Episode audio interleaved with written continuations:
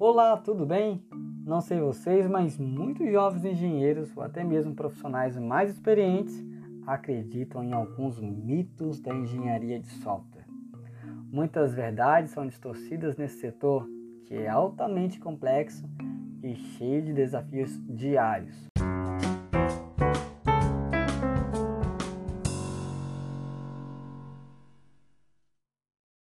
Eu sou o professor Fabrício Oliveira e nesse episódio falaremos sobre os mitos sobre engenharia de software. Quer saber mais? Fica aqui comigo e vamos desvendar esses mitos.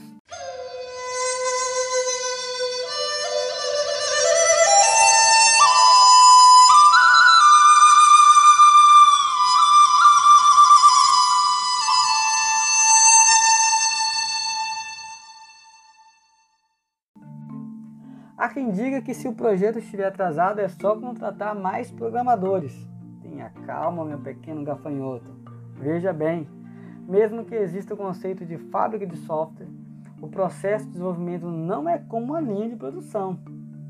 Ao inserir um desenvolvedor em um projeto, ele levará um tempo para se familiarizar com o código e com o que está sendo feito, para então produzir.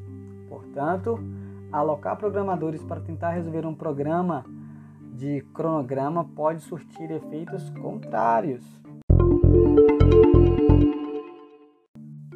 Dizem por aí que se você tiver um bom manual com regras e padrões, assim a equipe terá tudo o que precisa saber. Duvido muito, meu amigo.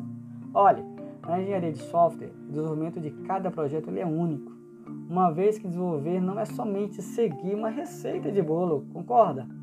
Os clientes são muito diferentes, assim como os programadores.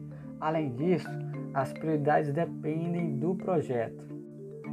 O planejamento é essencial para levar os requisitos e trabalhar em um novo projeto.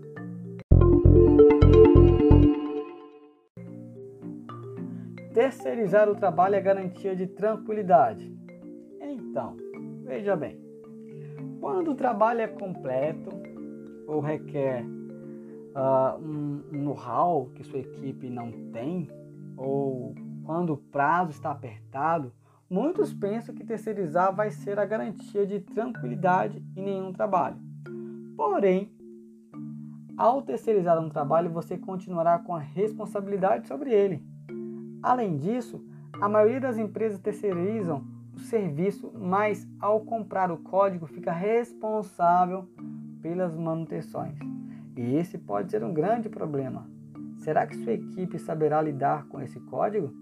Por isso, é importante pensar bem antes de terceirizar um serviço que terá continuidade no futuro. Outro mito é o seguinte: um software pode ser construído somente olhando o propósito geral, os detalhes podem ser levados em conta posteriormente. Eita, eita, eita, eita! Ó, muitos clientes procuram as empresas de engenharia de software para fazer pequenos ajustes. Porém, isso pode gerar um retrabalho para os desenvolvedores. Por isso, ao pensar em um software, é preciso mapear ao máximo todas as funcionalidades a serem desempenhadas. É um tempo, gente, que vale a pena investir. O próximo mito diz o seguinte: se o programa funciona, nosso trabalho está completo. Lê do engano. Todo o processo de desenvolvimento precisa buscar qualidade.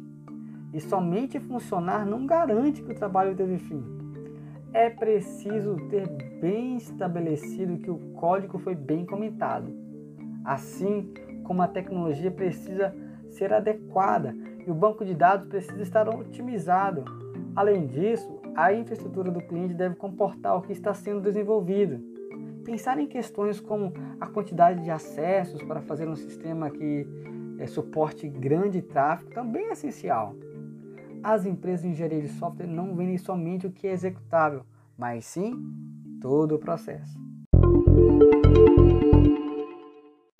Por fim, outro mito é: Entregarei ao cliente somente o código executável.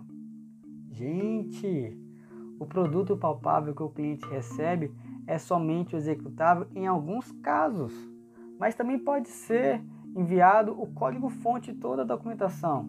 Mas é preciso pensar que o que é vendido é todo o processo de desenvolvimento e não somente um código executável. Bom, esses foram alguns mitos que encontrei por aqui sobre engenharia de software. Quais outros mitos que vocês conhecem sobre esse tema? Diz aí para mim. Um abraço e até breve.